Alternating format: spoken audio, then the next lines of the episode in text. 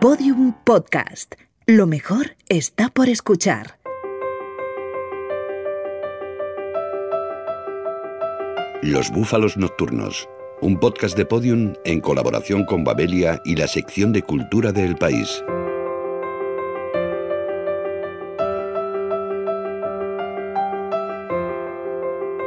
Hola, soy Juan Tallón y soy el autor de Salvaje Oeste, publicado en Edasa.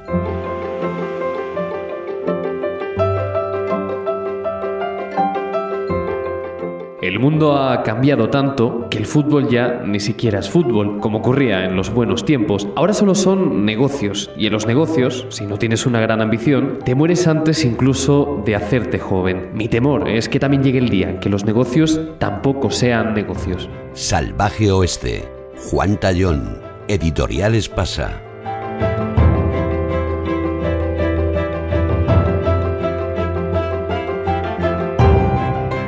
Hoy nos adentramos en el salvaje oeste que propone Juan Tallón. Sin embargo, no nos iremos muy lejos, porque ese lugar indómito y sin ley está más cerca de lo que creemos, y sus protagonistas conforman la élite política y empresarial que rige nuestros destinos. Recuerdo el momento exacto en el que un periodista me pregunta si creo que en algún momento se publicará una novela sobre la corrupción, esto es hace cuatro años, y yo respondo que es inevitable que esa novela se acabe escribiendo y bromeo con que tal vez la escriba yo. Año y medio después empecé a escribirla. Hay que tener mucho cuidado con aquello con lo que uno bromea. Exploraremos las élites corruptas del país gracias a Juan Tallón, someteremos a un análisis riguroso y libresco a la actriz Silvia Marsó y viajaremos a Valencia para conocer la exposición que organiza la Fundación Bancaja sobre Ignacio Zuloaga. Y no solo eso, también retrocederemos en el tiempo hasta mayo del 68 para conocer los hitos musicales de esa época. Y finalmente descansaremos en las butacas de una sala de teatro para disfrutar de la obra más representativa del absurdo, La cantante calva de Eugenio Onesco. No tengo que disimular que me sobra el dinero. Cuando eres ministro, te pasas el día fingiendo que solo eres un ciudadano más, que siente que pasa frío o calor o que tiene problemas para llegar a fin de mes. Es absurdo. Además, si quieres ganar mucho dinero, estás obligado a infringir la ley de vez en cuando. No te convendría tenerme en tu gobierno. En cambio, no te oculto que necesitaría que como presidente del gobierno me hicieses un pequeño favor.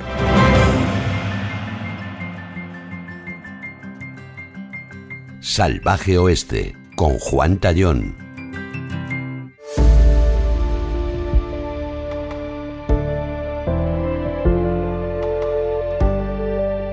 Salvaje Oeste retrata un país que desgraciadamente nos resulta muy familiar. Un país expoliado por políticos y empresarios, protegidos y encumbrados por buena parte de la prensa. Un país donde la desfachatez, la corrupción y la prepotencia campan a sus anchas. Sin embargo, Juan Tallón nos advierte en la primera página del libro de que su obra es solo ficción, que nada de lo narrado sucedió en realidad y que los personajes son solo eso, personajes. A veces la única forma de conocer cómo funciona el mundo, o al menos una parte del mundo, es inventándolo completamente. Y entonces, sí, yo quería explicar cómo funciona el poder por dentro, ¿no? Cómo se vive en la intimidad su ejercicio. Y me di cuenta de que el único modo de lograrlo era inventándolo, porque las élites, porque son precisamente élites, a menudo son impenetrables y solo las conocemos por fuera. Pero claro, yo quería entrar, así que tuve que recurrir a la ficción.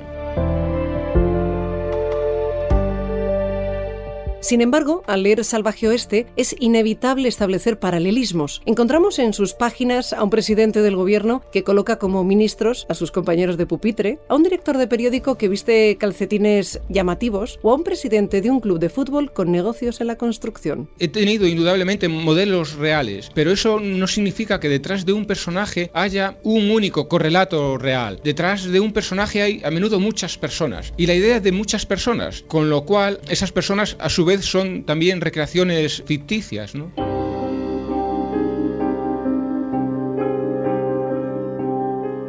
Algunas historias y personajes de la novela han terminado convirtiéndose en realidad, o al menos aproximándose mucho a ella, como esa alcaldesa que intenta conseguir un doctorado honoris causa en una universidad cuya peripecia nos recuerda inevitablemente a cierta expresidenta autonómica. Somos un país que ha estado corrompiéndose mucho tiempo, ¿no? Y después de todo, las corrupciones siempre son las mismas, digamos que tienen un ADN común, con lo cual, cuando haces ficción a partir de este material, es inevitable que en el futuro la realidad acabe pareciéndose mucho a lo que tú has inventado. Así que es posible que uno, cuando lea mi novela, advierta que hay connotaciones con la realidad que son innegables. Aunque Tallón se ayuda del humor y la ironía para trazar este retrato del poder y sus aledaños, el cuadro general que termina pintando es demoledor, un paisaje desolador e impúdico que ejerce sobre el lector una mezcla de fascinación y espanto. Sí es horripilante ver cómo funcionan de cerca los círculos de poder. Es obvio que hay que propiciar la mayor transparencia posible para vigilarlo, ¿no? Pero nos llevaríamos las manos a la cabeza si un día advirtiésemos con total transparencia cómo se toman las decisiones y cómo están a veces enlazados poderes que deberían no estar contrapuestos, pero sí tener un cordón sanitario entre unos y otros. Es tremendo cómo el poder económico ha penetrado en el poder político.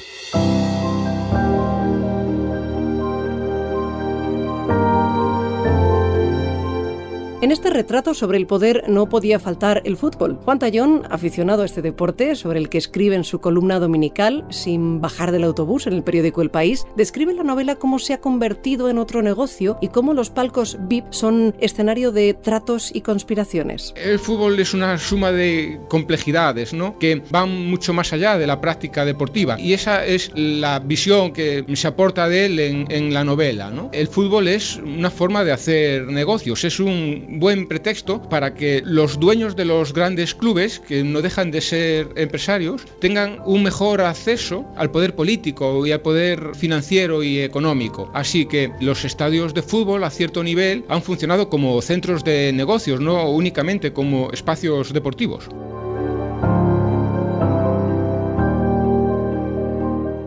La prensa no escapa de este terrible retrato de las élites. El llamado cuarto poder queda reflejado en la novela en sus dos vertientes, la cómplice con el poder, que solo se interesa por influir en la vida política y económica, y la que realmente cumple con su función social, servir como contrapeso y buscar la verdad. Ante el poder omnívodo, suma del poder político y el poder económico, financiero, incluso judicial, el periodismo ha respondido en ocasiones con cierta complicidad, sintiéndose cómodo a la hora de formar parte de toda esa unión de poderes. Pero, por supuesto, ha habido también un periodismo que se ha posicionado en contra de las arbitrariedades. Así que no, no podemos decir que la prensa haya respondido de un modo unívoco, ¿no? Cada medio ha actuado de una manera.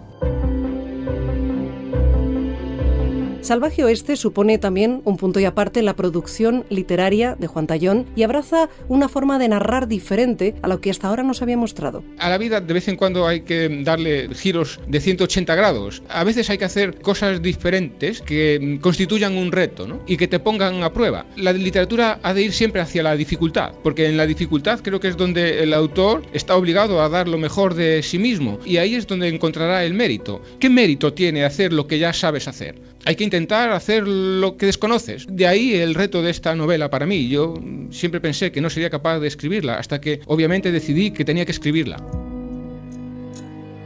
A lo largo de sus poco más de 600 páginas, Juan Tallón nos habla del poder, de cómo se cultiva, se conserva y se pierde en manos de unos nuevos tiburones que se comen al viejo. Una despiadada crónica de la España del pelotazo que no se pueden perder.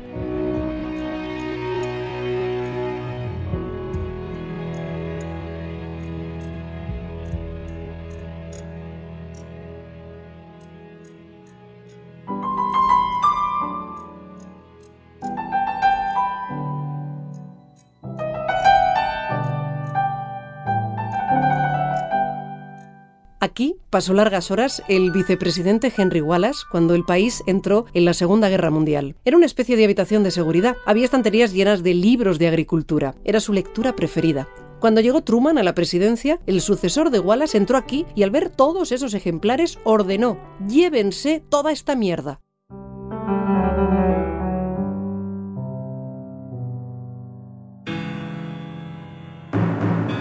Bienvenido al salvaje oeste de biblioterapia. Accediendo. Hoy echamos el lazo al paciente, Silvia Marsó, actriz. Accediendo al cuestionario. ¿Cuál es su lugar favorito para leer? En la cama. ¿Qué libro le ha marcado? El mundo de ayer, de Stefan Zweig. ¿Qué es lo más raro que ha usado para señalar una página? Un clip del pelo. ¿Presta sus libros? Sí, y luego no me los devuelven, como suele ocurrir. ¿Recuerda el primero que leyó? Fue El Principito. Nos lo envió como deberes la profesora de literatura y nos dijo que observáramos muy bien las frases que leíamos porque detrás de cada frase había un subtexto. Yo creo que de alguna manera me motivó para desear ser actriz. Recomiéndeme uno. 24 horas en la vida de una mujer de Stefan Zweig porque es el espectáculo que estoy ahora representando en Madrid. Es un musical basado en la novela de Zweig que retrata todas las pasiones que un ser humano puede vivir a lo largo de su vida. Lo subraya. Si son de ensayo, sí, porque me gusta quedarme con la parte que me interesa. Si son novela, no, porque creo que pierden la magia. Fin del cuestionario. Veo que está usted muy implicada con 24 horas en la vida de una mujer, pero le aseguro que son más interesantes las horas en la vida de un androide. No se imagina la de gente rara que pasa por aquí.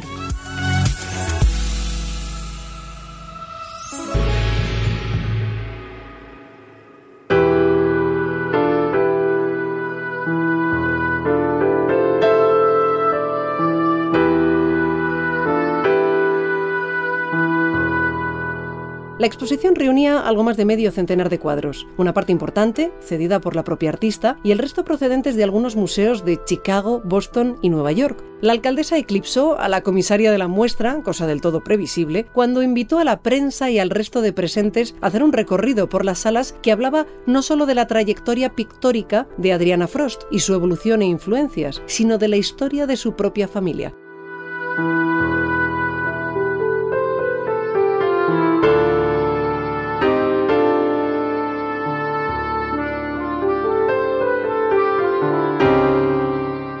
Exposición Ignacio Zuloaga, Carácter y Emoción, en el Centro Cultural Bancaja de Valencia, con la nieta del pintor, María Rosa Suárez Zuloaga y Carlos Alonso, comisario.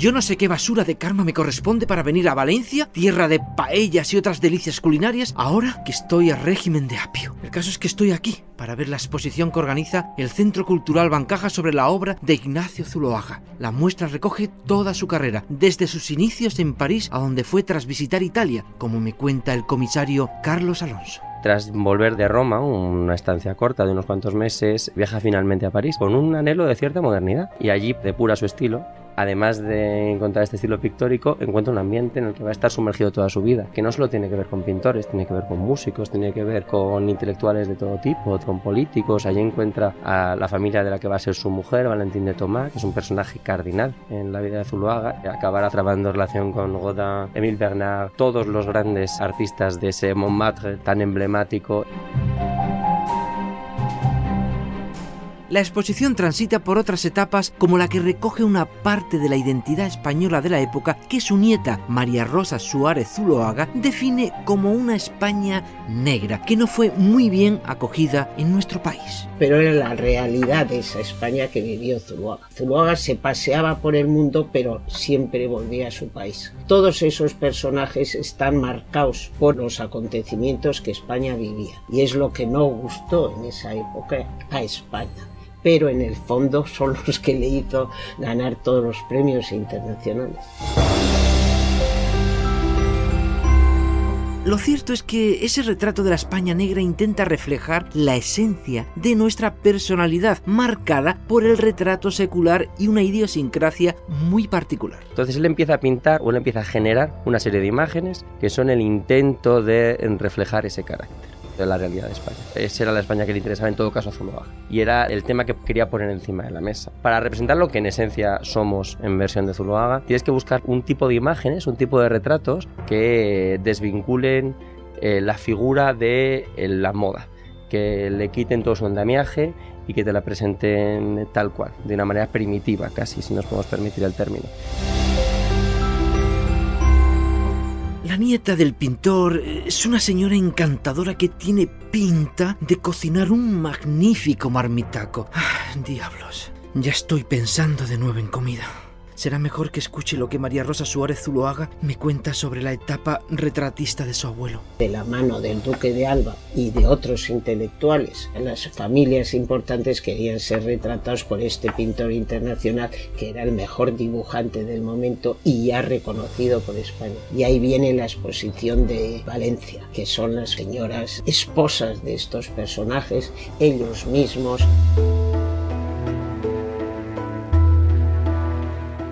Recorro la exposición con mi rama de apio y me fijo en esos retratos eh, que reflejan em, mm, a buena parte de la alta sociedad española de finales del 19 y principios del 20. Genera un retrato de encargo, pero de gente que acaban siendo amigos suyos, burgueses, políticos, etcétera, etcétera. Y luego están los retratos de sus amigos. Ahí pone encima de la mesa todos los elementos simbólicos que aprendieron en el arte moderno, todos los recursos pictóricos, lumínicos, cromáticos y además toda la semántica del paisaje, de la técnica, del retrato puro del personaje, del bodegón, etcétera, etcétera.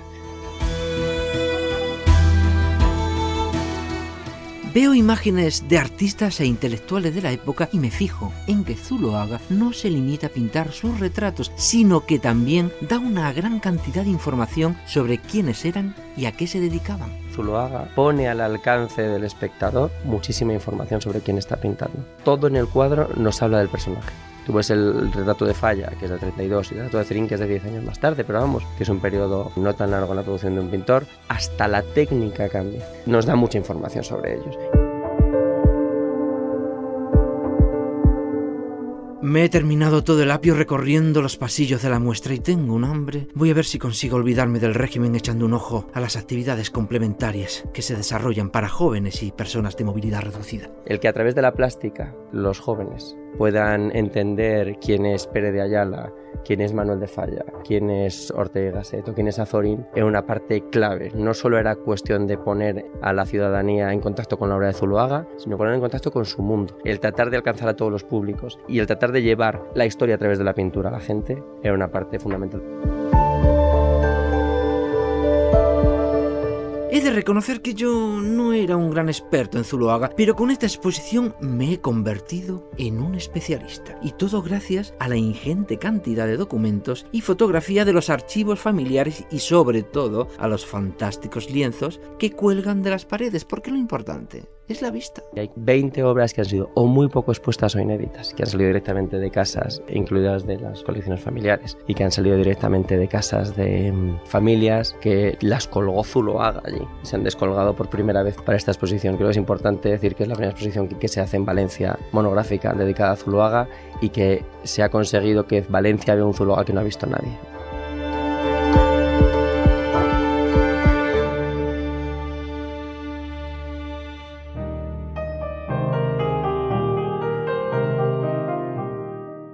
Flores le contó una historia sobre su hermano, quien antes de establecerse en Miami había vivido durante muchos años en Cuba. En 1960 se trasladó de La Habana a Santa Clara para estudiar mecánica y un día conoció al Che Guevara.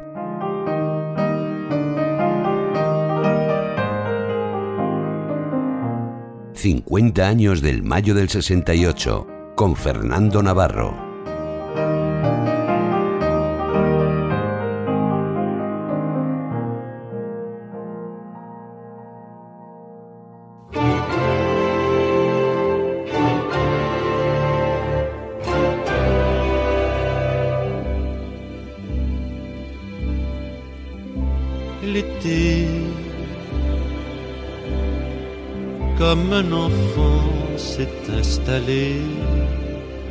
sur mon dos.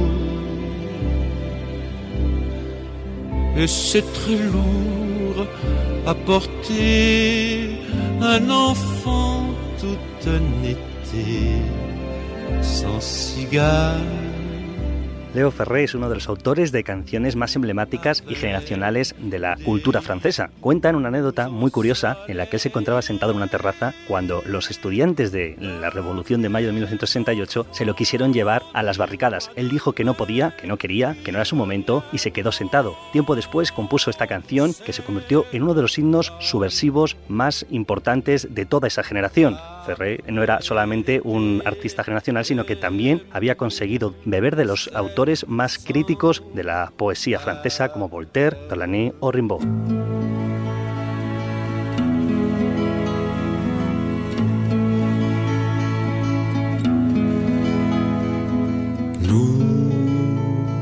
prendrons le temps de vivre, d'être libre. A decir verdad, muchos cantautores franceses no estuvieron en el momento de la revolución y las revueltas de mayo 68. Muchos incorporaron después, reaccionaron tarde, pero lo hicieron con canciones que terminaron por convertirse en himnos generacionales y que todavía 50 años después se recuerdan. Eso sí, hubo otros, como Josh Mustaki, donde sus canciones fueron cogidas por esa juventud que estaba protestando y la incorporaron rápidamente al ideario del mayo de 68. Josh Mustaki con esta canción hablaba del yo ante el nosotros, el individualismo, una de las partes más importantes de las revueltas y las reivindicaciones de los jóvenes franceses.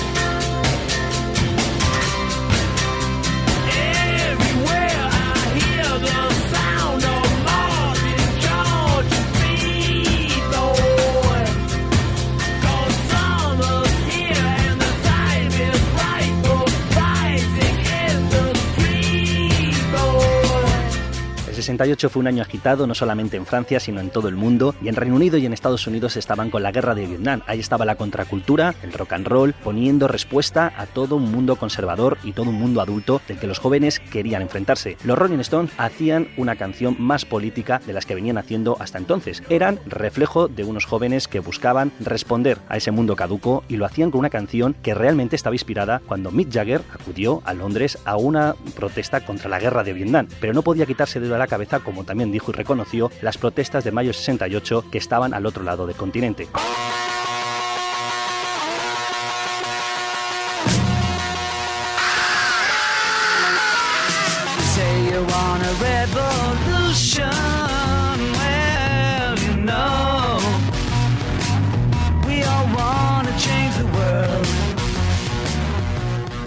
Igual que los Rolling Stones, los Beatles eran la referencia de los jóvenes y en sus canciones se encontraban siempre mensajes con los que explicarse el mundo y también esas respuestas contestatarias a ese mundo caduco. En ese sentido, los Beatles hicieron también una de sus canciones más políticas, Revolución, perteneciente a ese álbum blanco doble, y le hicieron, a diferencia de lo que muchos pensaban, intentando quitarle peso al asunto político en firma de John Lennon, aunque también la firmaba con Paul McCartney, como siempre. John Lennon decía que había que quitarle ese asunto político, esa carga y esa gravedad todas las revueltas, cosa que es curioso porque luego, tiempo después, cuando conoció a Yoko Ono y siguió en carrera en solitario, Lennon abandonaría un montón de causas y se convertiría en un músico muy político. Incluso apoyaría a Lira y a las Panteras Negras y sería perseguido y buscado por la CIA. La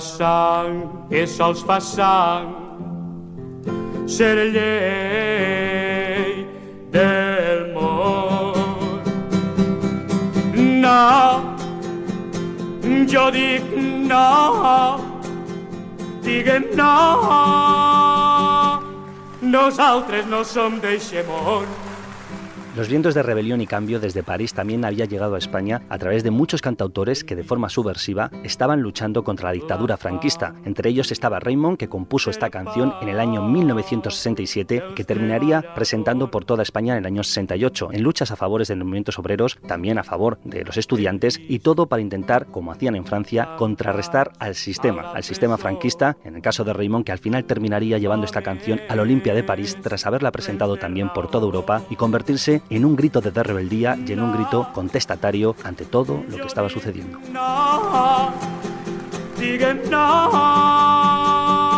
nosaltres no som d'eixe món. No, diguem no, nosaltres no som d'eixe món.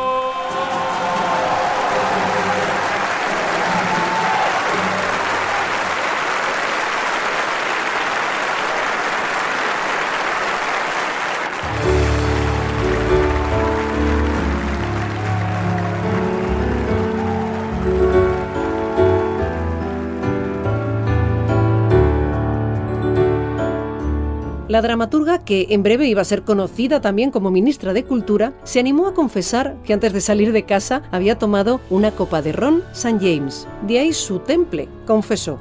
Niza no supo si creerla. Tratando de descubrir la verdad en su mirada, espió sus pechos y su cintura, ya puestos.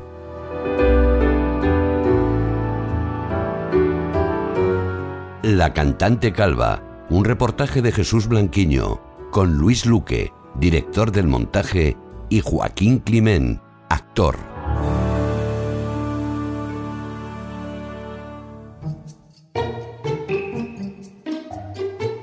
Yo tenía el asiento número 3 junto a la ventana, querida señora. ¡Ay, Dios mío! ¡Qué curioso y qué extraño!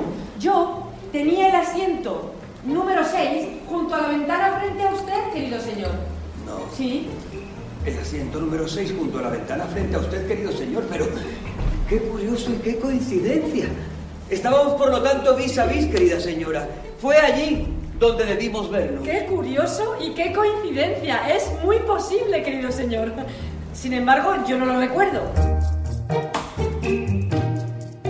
Una casa burguesa de Inglaterra, dos parejas, un bombero y una sirvienta. Estos son los ingredientes de uno de los mayores exponentes del teatro del absurdo, una obra de Eugene Ionescu que se estrenó en París hace 68 años y que desde el 57 se representa de manera continuada. Esta semana ha vuelto a Madrid, al Teatro La Latina, y lo hace bajo la dirección de Luis Luque. En el fondo sigue hablando de lo mismo, sigue hablando del sinsentido de vivir, nos hace un espejo de nuestra cotidianidad más aburrida y más automática, sigue hablando del- de la furia y del ruido externo, ¿no? Ahora más que nunca, con las redes sociales, con las plataformas que hay para comunicarnos y que nos están devolviendo a una incomunicación más profunda, ¿no? El vacío a la hora de comunicarnos, una crítica a la sociedad en forma de comedia, pero con un trasfondo muy dramático. No sabemos, o no queremos, escuchar lo que nos dicen. entra un matrimonio a- porque es invitado a cenar a, a casa de, de unos amigos y cuando llegan ese matrimonio y se quedan solos pues no se reconocen. Eso es un ejemplo muy claro ¿no? de las parejas, del no conocimiento que tenemos a veces de la persona más querida que tenemos al lado, ¿no? O simplemente o porque llega un momento en el que el aburrimiento es tal y la incomunicación que se ha establecido es tal que lo único que pueden hacer es no reconocerse, ¿no? Entonces llevamos al extremo para enseñarlo, es como un gran espejo deformante. Bye.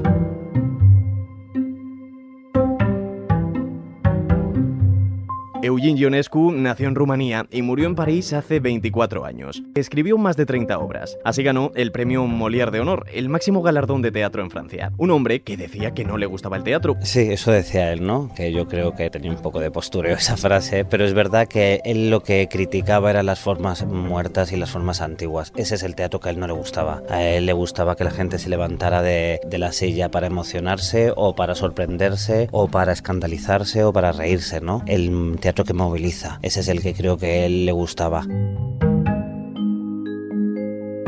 El absurdo en el teatro de Ionescu permite a los actores intercambiar papeles entre ellos. No son personajes con una identidad marcada, personajes que puedan entenderse de manera individual, sino que tienen que verse en conjunto. Todos nos hemos apoyado en, en un arquetipo por lo menos. Sí les hemos creado una vida, un pasado. Son alguien, tienen un carácter, una manera de estar. El mío es muy fatuo, por ejemplo, es muy suficiente. Hay que verla en conjunto. Ionesco decía que no había personajes, no había psicología. Ese ha sido uno de los retos que nos hemos encontrado, ¿no? Cómo armar un personaje que es humano, pero que está ausente de psicología. Eso para el trabajo de los actores fue complicado a la, a la hora de abordarlo, pero todos pueden ser el mismo.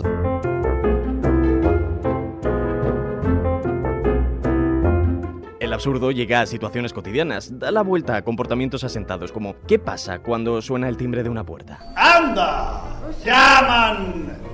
Debe de ser alguien. No me mandes más a abrir la puerta. ¿Has visto que era inútil? La experiencia nos enseña que cuando llaman a la puerta es que nunca hay nadie. Nunca. Eso no es seguro. Es hasta falso. La mayoría de las veces cuando se oye llamar a la puerta es porque hay No alguien. quiere rendirse. Mi marido también es muy testarudo. Hay alguien. Esto no es imposible. No. Sí. Te digo que no. Que me da igual.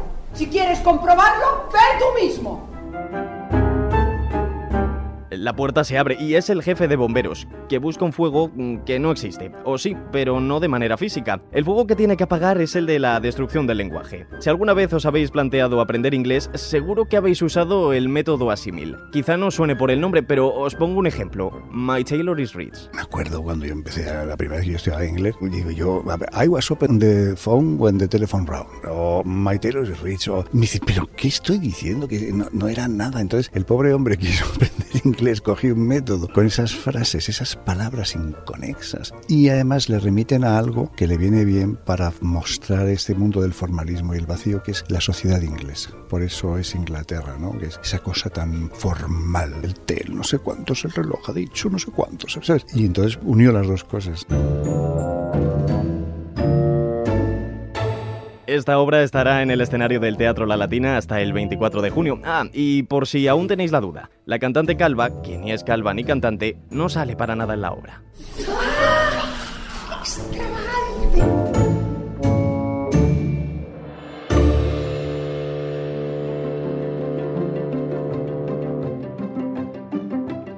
Con esta edición de Los Búfalos Nocturnos alcanzamos el final de nuestra tercera temporada. Han sido 15 encuentros con la cultura en todas sus manifestaciones que la verdad nos han sabido a poco. Por eso prometemos volver y les aseguramos que será muy pronto. Hasta entonces.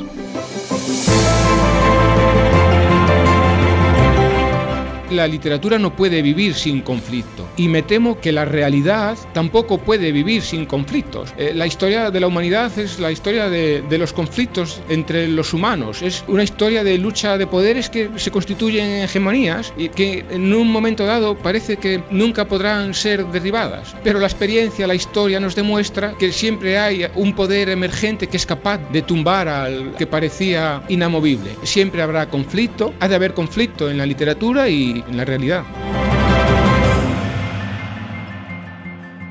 Por primera vez pensó que ya no disfrutaba de lo que había conseguido. Tenía contactos, amigos, dinero, quizá hasta ese punto absurdo en el que en realidad no sabía cuánto dinero tenía repartido en distintos países.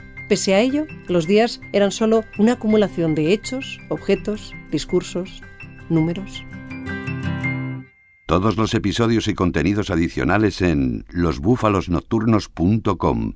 Síguenos en Twitter, arroba búfalo nocturno.